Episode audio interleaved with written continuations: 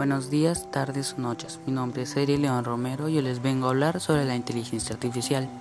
La inteligencia artificial es la disciplina que se encarga de construir procesos que al ser ejecutados sobre arquitecturas físicas producen acciones o resultados que maximizan una medida de rendimiento.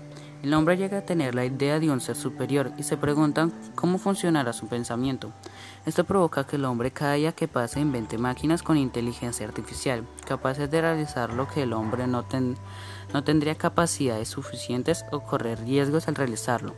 Cuando dos voces, la de un humano y la de una máquina, se puedan distinguir, se habrá conseguido la gran inteligencia artificial. También hace posible que las máquinas aprendan de la experiencia, se ajusten a nuevas aportaciones y realizan tareas como seres humanos.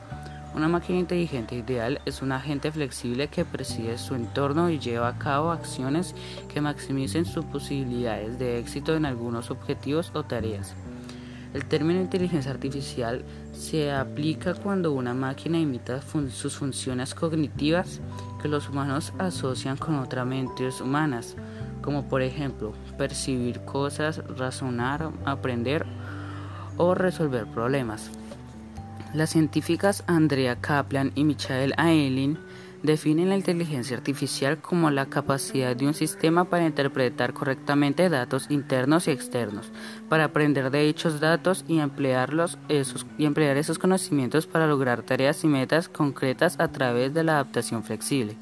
A medida que las máquinas se vuelven cada vez más capaces, tecnología que alguna vez se pensó que requería de inteligencia se elimina de esa definición.